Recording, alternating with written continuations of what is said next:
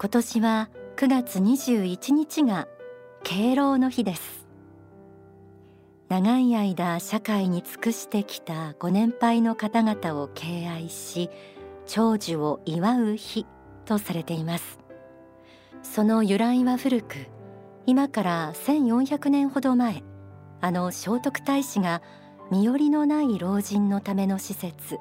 秘伝院を設立したことにちなんでいる。という説もあるそうです。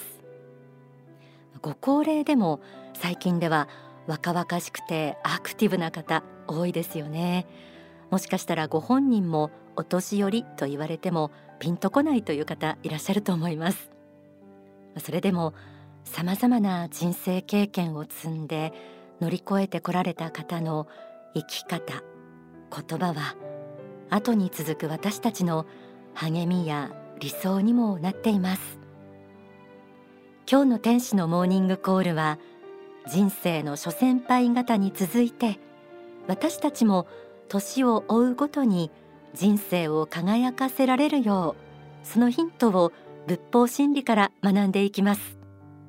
題して年を重ねることの幸福。幸福の科学大川隆法総裁の書籍活の法。生涯現役人生にはこうあります。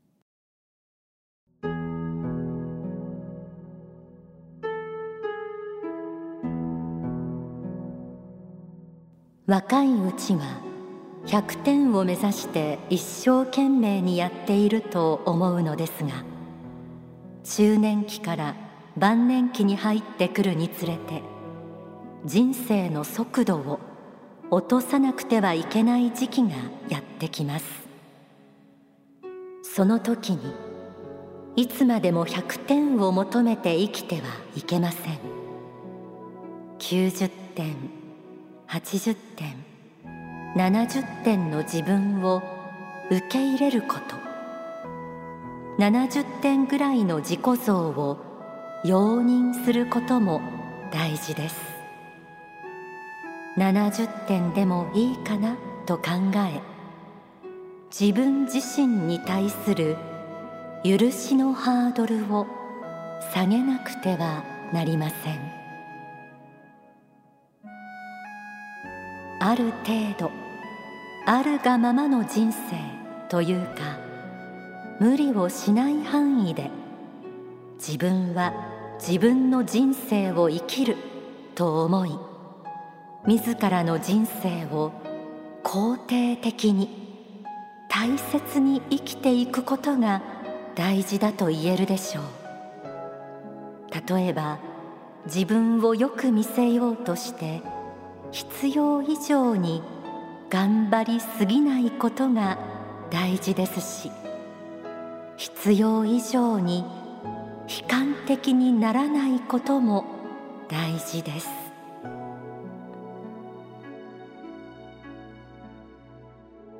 若い頃はがむしゃらにやっていればなんとかなっていました。でも年を重ねるとそれだけでは済まなくなってきます。家族関係病気仕事の重責経済的苦境などなど何かしら問題を抱えながら進んでいかなければならない時もあると思います。あるがままの人生を受け入れつつ今日もその中で一歩を進めていくという姿勢が大事ということです。そもそも人生とは完璧にはいかないものです。なぜでしょう？書籍不成仏の原理。信仰を守る勇気をから学んでみましょう。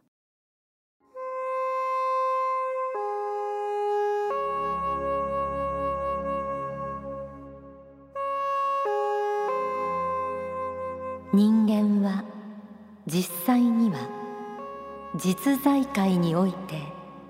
魂として生きている時間の方が長くこの世には時々生まれてくるだけです。何百年に一回か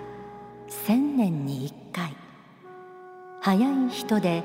何十年かに一回はこの世に生まれてきますが時々生まれてきては新しい時代の経験を積んでいるのです。あの世に持って帰れるものはあなた方の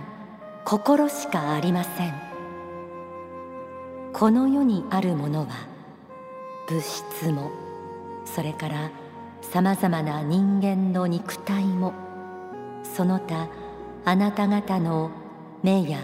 耳や口や鼻やいろいろな欲望を満たすものもすべて過ぎ去ってゆきます。すべてを置いてあの世に帰るときにあなた方がとらわれのない自由な心を持って帰れるかどうか。執着のない心を持って帰れるかどうか。本来の霊性を生まれる前に持っていた天真爛漫な心を持って帰れるか否か。それが人生の成否の分かれ目です。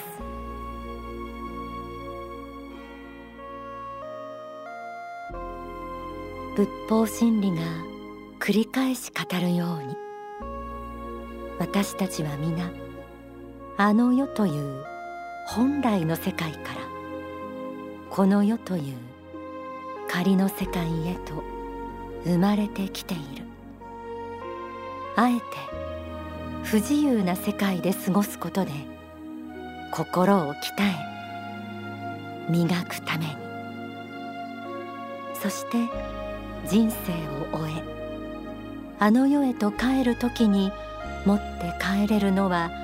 やはり心だけです。この世の地位や名誉お金など何一つ持って帰ることはできません。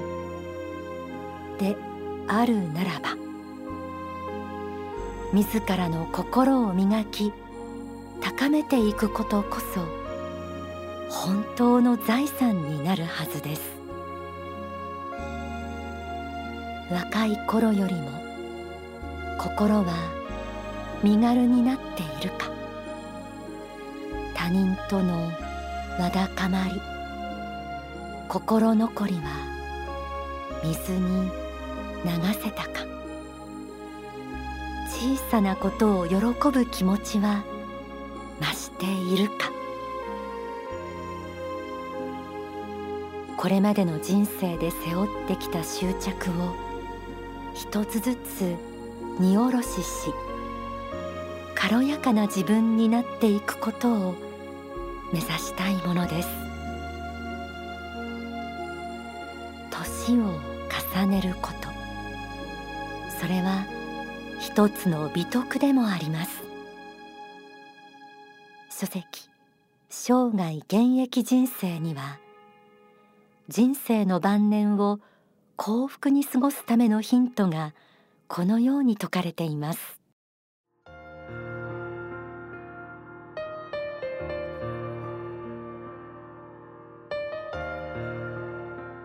なるべく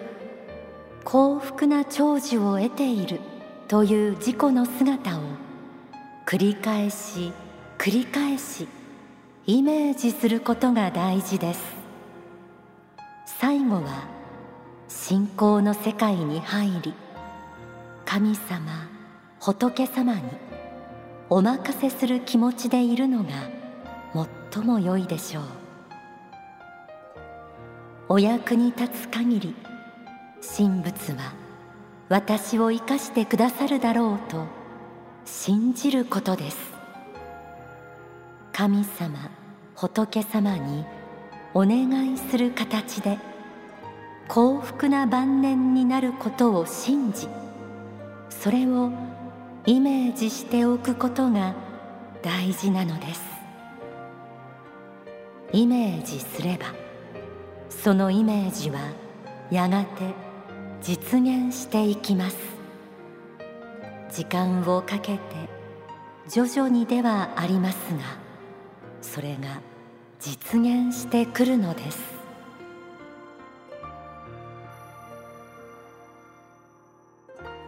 幸福な長寿を得ているという自分の姿を繰り返し繰り返しイメージすることとありました。このイメージの力は結構侮れません。なぜなら人が思っていることはやがて必ず実現するからです。日々神様仏様に見守られていることを感じながら幸福な晩年を過ごせている自分をありありと心に描く。年を重ねることの幸福を得るための最大のポイントの一つと言えるでしょう。ではここで大川隆法総裁の説法をお聞きください。まあ、宗教はいろんなことを教えているんですけれどももういろんな教えがあって悟りというものもいろいろあるけれどもその中で一番大事なことは何なのかというと自分が持っている授かっているものは生き通しの命なんだと。いうことをね悟ることが大事なんだと。人間は死んでも死なないんだと。それが自分の本質なんだと。死というのはこの世的に外形的にそう見えるけれども実際はそうではないんだと。この肉体を持った姿そのものは年を取りですね。病気にもなればしわもで腰も曲がりですね。頭脳も弱って髪の毛も抜け白くなり抜けそして病床について終わりということになるんだけどもそれは外見であって人間としての本質はそうじゃないんだ。これは生き通しなんだと。人間は生まれる前も立派な一人前の神の子仏の子としての魂を有しているけれども死んでから後もやはり生き通しなんだと。そしてこの世の数十年の人生っていうのは無駄な人生じゃないんだと、えー、生まれる前も立派な神の子仏の子であるところの人間光り輝く魂であったけれどもこの数十年の人生さまざまな経験を積むことによってですね一層その深い経験によって磨き上げられて深みのある中身のある充実した、ね、内容のある人間に変化するんだと。付加価値が増すんだということですね。一層磨き込まれてこの世を去ってあの世に帰る。この数十年の職業経験人間関係家庭の経験いろんなものを通してさらに、えー、教育を受けてるんだ。魂の教育を受けてこの世を去る。去った時には今回のあなたの名前でもって受けた人生が一つの記憶になって魂の記憶になって残る。その経験をしなければそういうものはなかったであろう。今の時代に生まれたならばおそらくは過去に経験のない新しい職業仕事というものをきっと経験してるでしょう。あなた方が昔生まれた時にはおそらくそういう職業経験をしたことはない経験を今しているはずです。生活も便利です。外国の人たちともお付き合いすることができます。仕事もできます。共に楽しむこともできます。そういう時代に生まれて新しい経験を積んで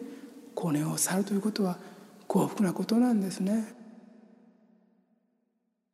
お聞きいただいた説法は書籍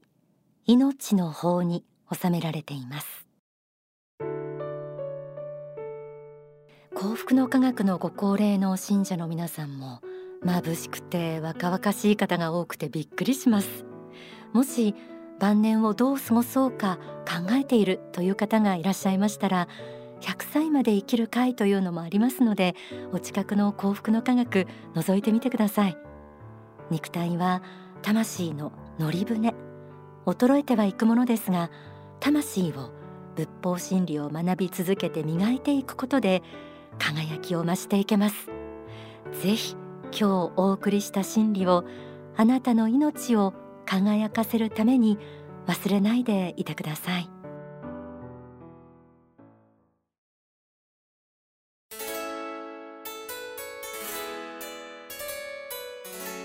この時間は私の人生を変えた一冊。今日は幸福の科学学園那須本校校長辰野口のり子さんです、えー、私の人生を変えた一冊は勇気の方です。はい。この勇気の方は主にあの若者たちを向けて総裁先生がご講演された内容が収められています。特に第一章の友情と勇気についてですね東京昇進館で2007年の3月18日にいただいてました。でその時にはこの若者の向けて総裁先生の若い時の話などをしながら総裁先生ももう自分は若い時も何度も失敗してるんだとでもそれを失敗を乗り越えるのが若者でチャレンジしなくなったらばもう老人なんだっていうことを言っていただいて、えー、とても感動してで改めてこの経典になって何度も何度も読み返してみますと若者だけじゃないなって本当にあの思ったんですね。こういう箇所があるんですね。目標を下げれば失敗はしなくなるでしょう。何もしなければ失敗もないのです。しかしそういう人は何も挑戦していないはずです。何も挑戦しないまま人生を終えて本当に良いと思っているのでしょうか人生最大の失敗は失敗が一度もないということです失敗したことがないということが人生最大の失敗なのですって書いてあるんですねもう私かぶと割りされましてなんでこれハッと思ったかっていうと私あの目標を持つことはいいことだってもちろん分かっていましたでもその目標は自分が達成できる目標を立てるまあ、こういう人間になってたんですね。で目標を低くして達成するそうすると達成感を得られますよね。逆に高い目標を持つとどうなるかっていうと、まあ、達成できない時に傷つくとか、うん、人から「ああやっぱできなかったね」って言われるのが怖いとかもしくはこの、達成感をこう得られないことでこう自信を失うんじゃないかっていうことですね。まあ、こういうことで達成できる目標を自分が持ってそれでよしとしていたんですよね。その時にこう目標を下げれば失敗しなくなるけどそういう人は何にもチャレンジしてないんですよというふうに言われたんですよね。本当にまさにね私にとっては一点をだったんですね。私こういう人生を送ったままもし死ぬ時のことを想像したらばあきっと後悔しますよって主から言われたような気がしたんですね。うん、で失敗してもう泣いて傷ついて転んでそしてもうあの自分がダメな人間だ。それでもまだチャレンジしていく。そしてできなかったならば次の世代の方々が自分の屍を乗り越えてそしてさらに遠くへ行ってくれる。それを期待して希望を持って生きていく、まあ、そういう人生の方がいいんだって言われましてあ私そういう大人になっていこうと。これこそ40代50代60代になった時の自分のあの理想像にしようっていうふうに思ったんですね。あ本当にお話から元気いっぱいもらいました今日の私の人生を変えた一冊幸福の科学学園那須本校校長辰野口典子さんのその一冊は大川隆法総裁の勇気の法でした。